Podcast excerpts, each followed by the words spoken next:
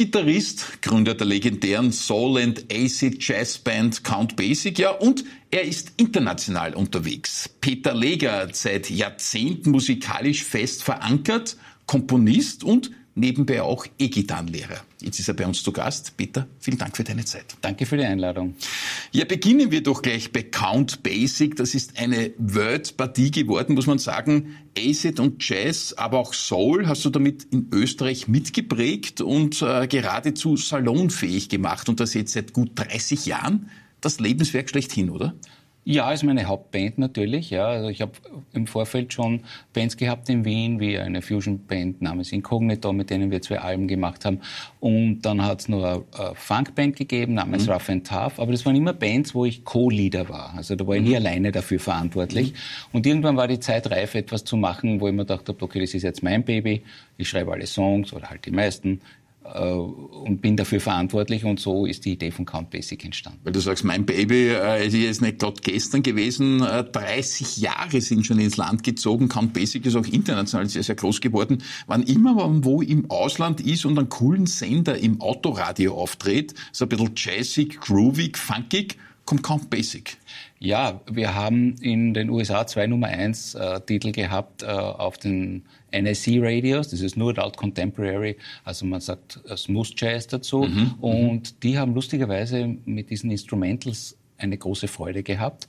Und da sind zwei Titel auf Nummer eins gewesen. Und wow. dann war natürlich in Amerika auch wahnsinnig viel Airplay. Ja. Wahnsinn. Eben, das kommt mir auch vor. Wurscht, ja. wo man ist, USA primär schon, ja. aber auch sonst wie. Ich kenne ja euer Band schon sehr gut immer wieder begegnet einem irgendwo im Nirvana aus dem Autoradio plötzlich Count Basic. Großartig. Ja, ihr wart sehr viel auf Tourneen, du warst auch international sehr, sehr viel unterwegs. Welche Länder oder Auftritte oder quasi auch Publikum ist dir besonders in Erinnerung? Gibt es da so Dinge, wo du sagst, du, das ist wirklich anders?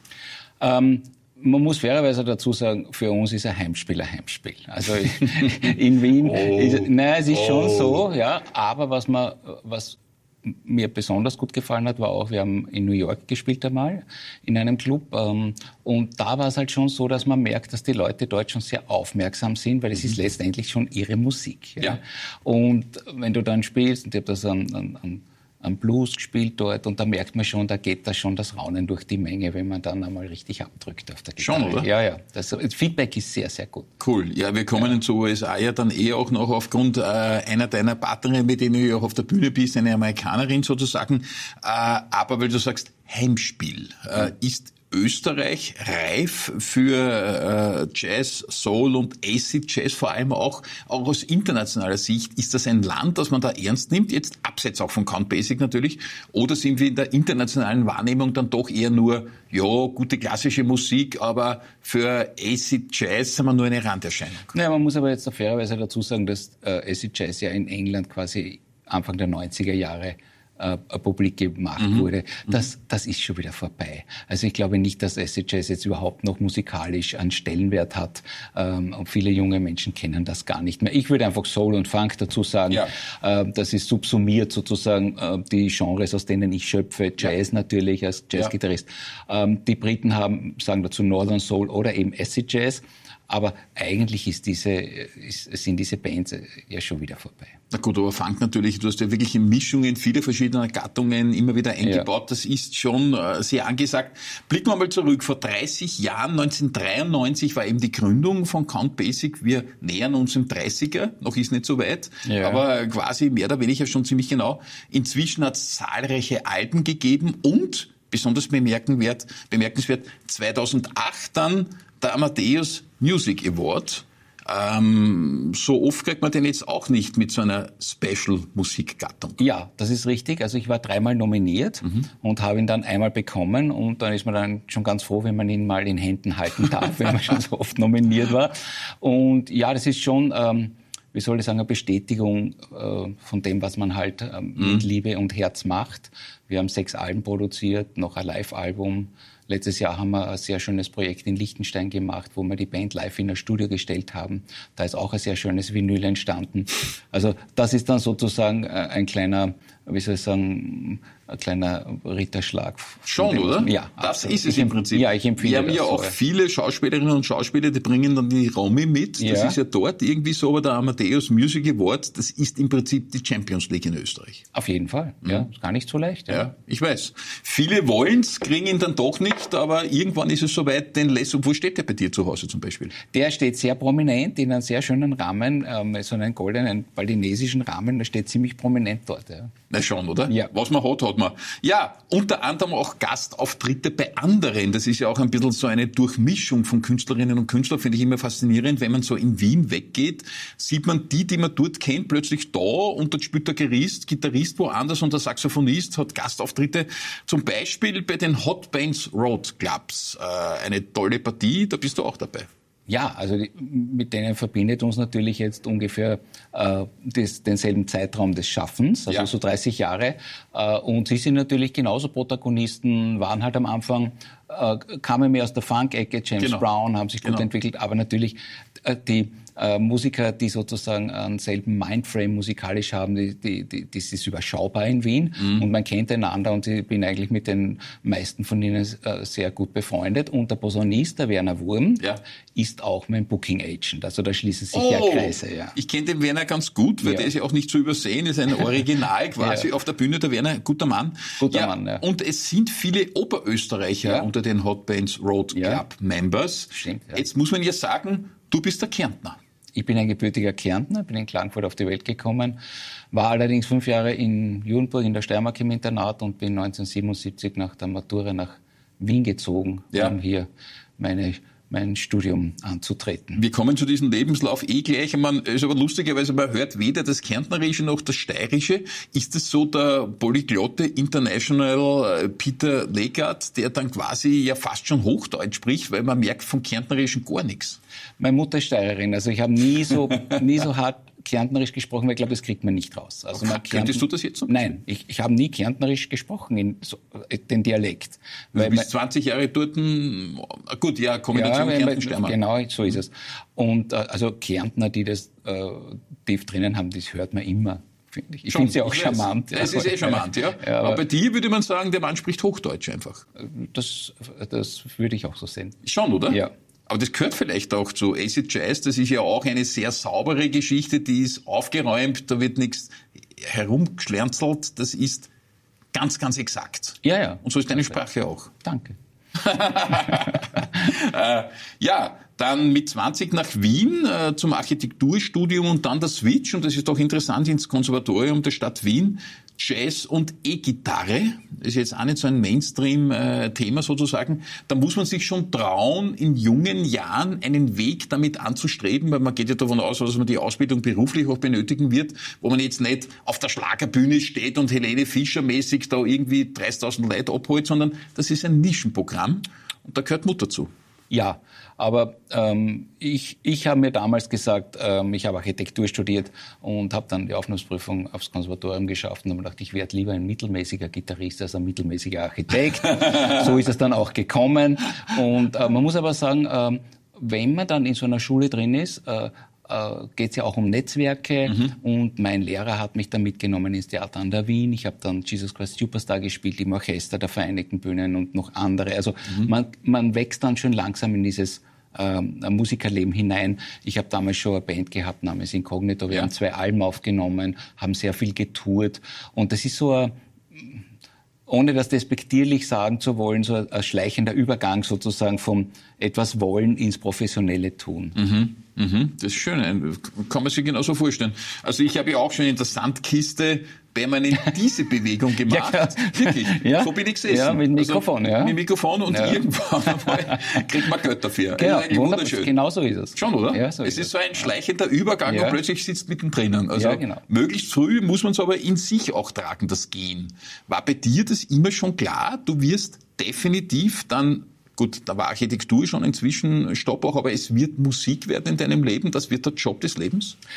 Nein, das kann ich glaube nicht, dass man das, dass man das so sagen kann. Wie gesagt, durch, durch ähm, Gelegenheiten ergeben sich dann äh, Jobs und so. Und irgend, für mich war völlig klar, dass es meine Passion ist, das Musikmachen. Ja. Ja, nämlich auch nicht nur das Gitarre spielen, sondern das Komponieren und das Produzieren. Also ich, ich sehe mich ja nicht nur als Gitarrist, ich bin ja nicht nur ein Hired Gun oder Sideman, mhm. sondern ich habe damals mit Incognito schon viele Titel geschrieben ja. und, und auch bei Incognito viele Titel geschrieben. Das heißt, das war immer eine Mischung sozusagen aus dem Kreativbereich, etwas zu kreieren, Songs zu kreieren und natürlich so gut wie es irgendwie geht, Gitarre zu spielen. Cool, na, so gut wie geht ist gut. Äh, wenn jetzt Studierende kommen zu dir, du magst ja das auch schon seit Jahrzehnten, muss man sagen, mhm. den E-Gitarrenlehrer, äh, wenn man da, ich sage das jetzt einmal ein bisschen überspitzt, zum Gitarrengott Peter Legert kommt und das dann Studierende, weiß ich nicht, 22, 21-Jährige, die wissen, ui, der Professor Peter, ist das dann so, dass da manche Berührungsängste haben, weil sie wissen, der Mann kann das wirklich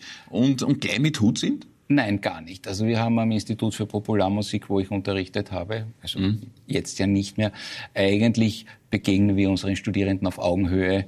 Also es wird nicht von oben äh, herunter doziert, sondern man holt die dort ab, wo sie sind. Mhm. Sie müssen eh durch eine schwere Aufnahmsprüfung, also die, die kommen, sind motiviert und können was.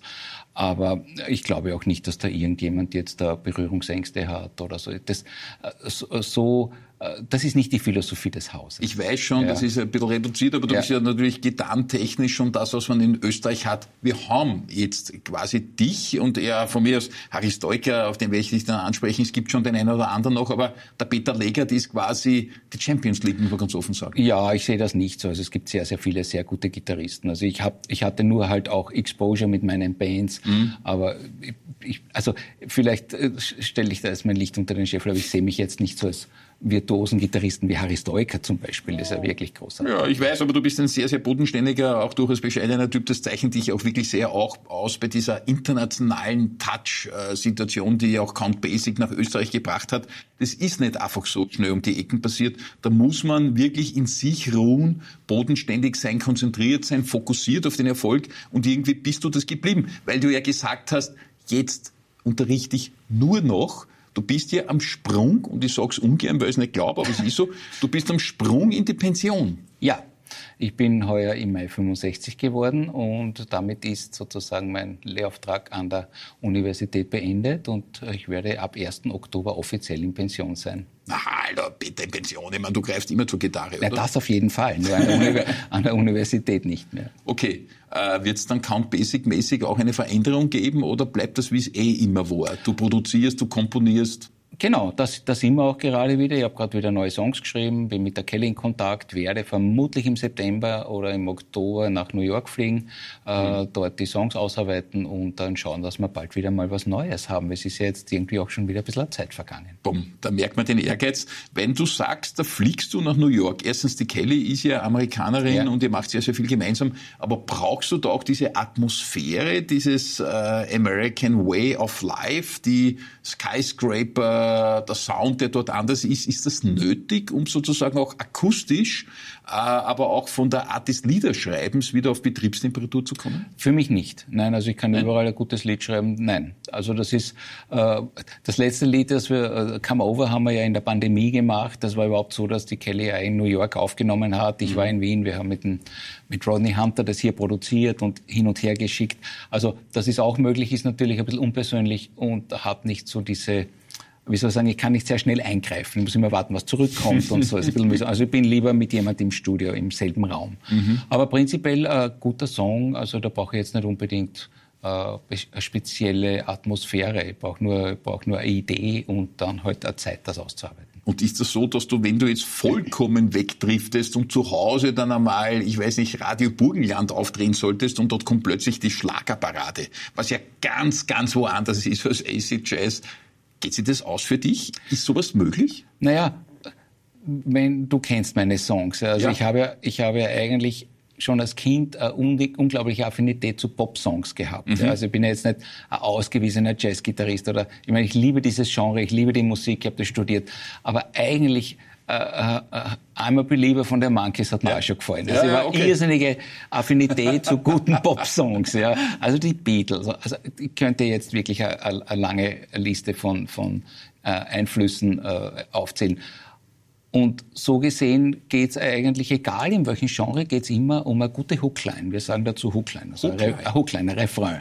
Ah, Der, so. ein Refrain, ja, also die Hookline. Also irgendwas, was hängen bleibt. Lustig, ich sage viel mach rote Faden. Es muss sich ein roter Faden durch ein Interview ja. ziehen. Du sagst Hookline. Also Hookline ist sozusagen, sagen wir, zu, zum Refrain. ja. ja.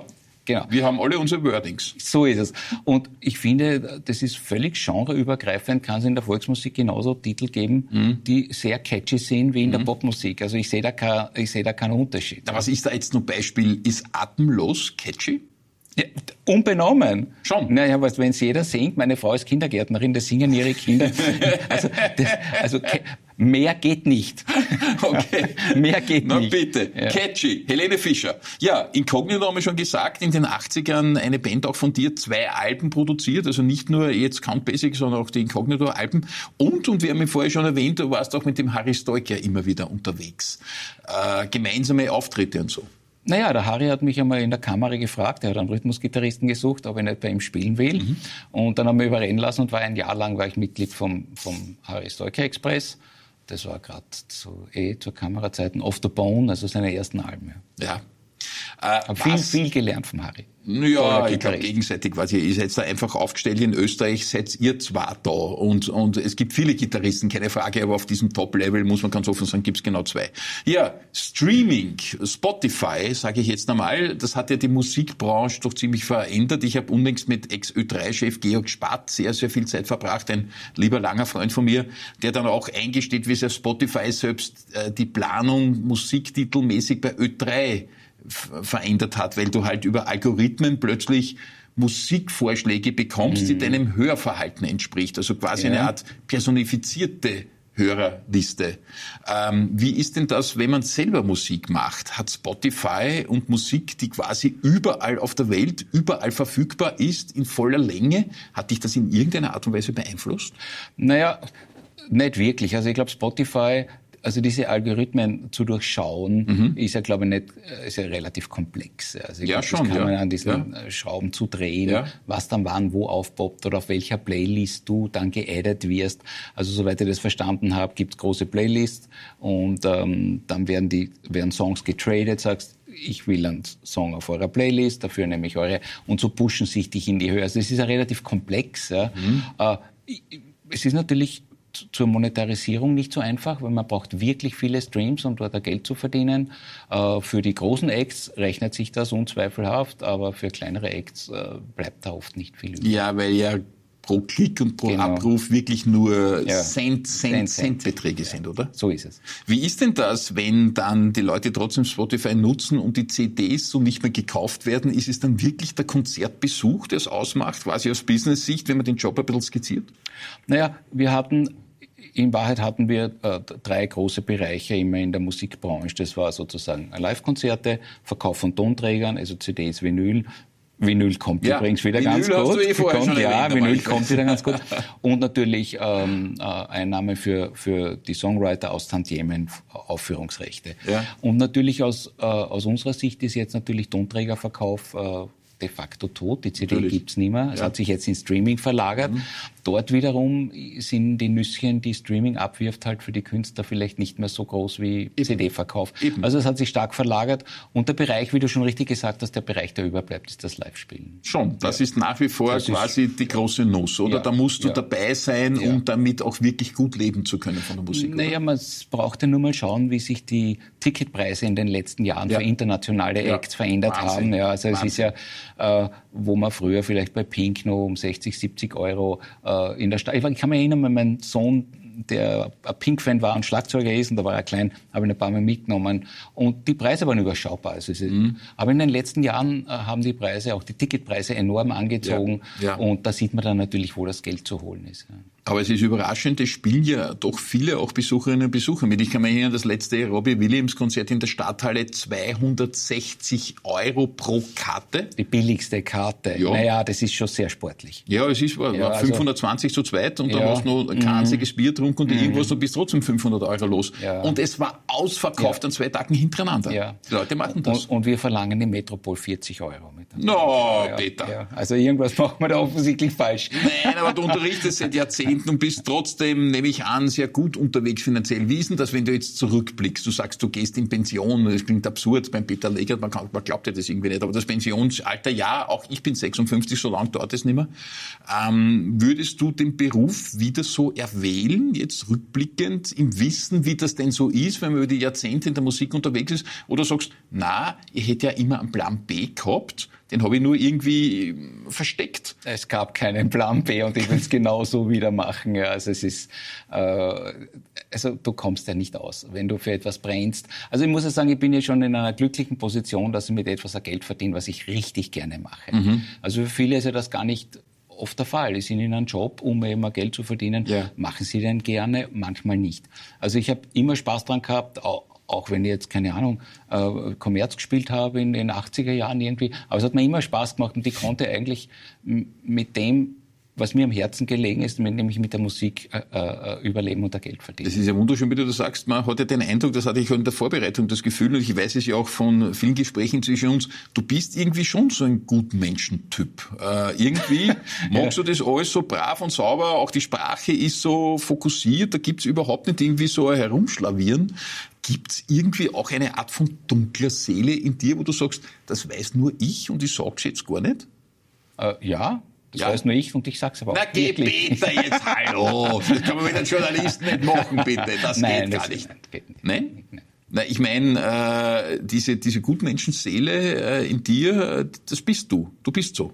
Äh, ja, Weiß ich nicht, wenn du das so siehst, dann nehme ich ja, das schon. gerne so an. Deine Leichen kenne ich jetzt nicht, aber du wirst sie jetzt also auch wir, nicht wir werden nicht viele finden. Wir werden nicht viele für ihn, wir werden nicht viele finden. Nein, ich glaube auch, also es ist ja auch, eine, ich habe eine elfköpfige Band, aber es ist ein riesen, äh, eigentlich ein Riesenapparat, ja. Mhm. Und äh, das eigentlich über Jahrzehnte in, in konstanter, gleichbleibender Besetzung. Ja. Mhm. Also das heißt, dieser Respekt, den man anderen Musiker gegenüber aufbringt und so, also wenn du den nicht hast, dann kannst du eine Band so lange nicht zusammenhalten. Natürlich, ja. Also ich glaube, da muss es auch menschliche Qualitäten haben. Und ich kenne auch viele Bandleader auch im Ausland, die einfach da die, die Bandmitglieder wechseln einfach so. Ja. ja. Das habe ich nie gemacht. Ich habe immer versucht, da möglichst auch Freundschaften entstehen zu lassen und ich bin ja mit den Musikern schon lange unterwegs. Aber es gibt ja dann immer wieder Dokumentationen auch im Fernsehen und Kino über Musikerlegenden, die ja dann innerlich trotzdem irgendwie zerbrechen. Äh, Stichwort äh, Freddie Mercury zum Beispiel, mm. Elton John, mm. Robbie Williams hat von in dem Konzert mit den stolzen 260 Euro pro Karten viele von der dunklen Seite mm. seines Lebens berichtet, wo er rausgeworfen wurde bei seiner ersten Band sozusagen, mhm. wollten ihn nicht mehr sehen. Viele hadern dann schon. Robbie Williams hat was Schönes gesagt, I'm a Rockstar doing Rockstar things. Mhm. Ja, mhm. und was mhm. halt alles dazugehört. Ja. Mhm. Mhm. ja, das war ich halt nie. Also in, der, in diesen Sphären, weißt du, ja, aber das ja. ist ja Wahnsinn. Weil du, du kannst nicht auf die Straße, du wirst immer erkannt, du hast immer die Paparazzi am Hals. In London, glaube ich, äh, nicht lustig. Ja. Und ich glaube schon, dass das auch schon äh, sehr zermürbend sein kann. Mhm. Da gab es jetzt auch eine äh, Elvis Presley-Doku, wo der ja auch an seiner Prominenz ein bisschen zerbrochen ja. ist, weil er dem nicht standen hat. Das, das meine ich. Du bist so exponiert, also alles.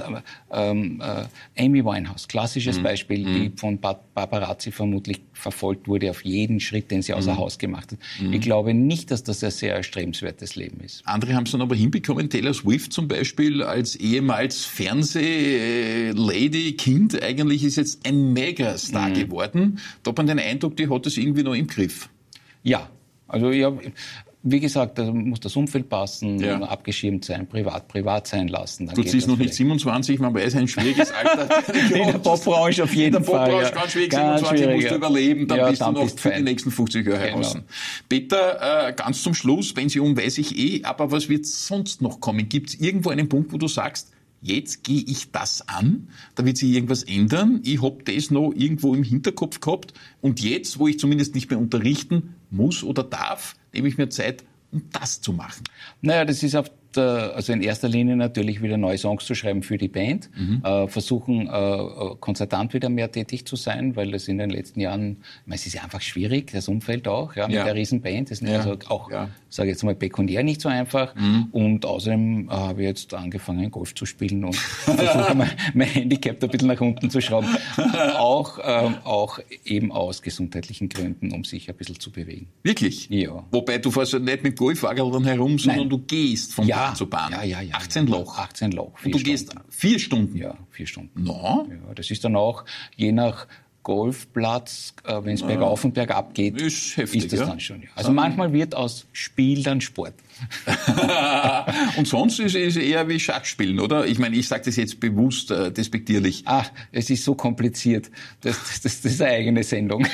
Alles klar. Es war mir ein großes Vergnügen mit dem, ich sage es nochmal bewusst überspitzt, Gedank Gott persönlich hier am Tisch sitzen zu dürfen. Peter Legert, vielen Dank für den Besuch im ich, Studio. Ich bedanke mich für die Einladung.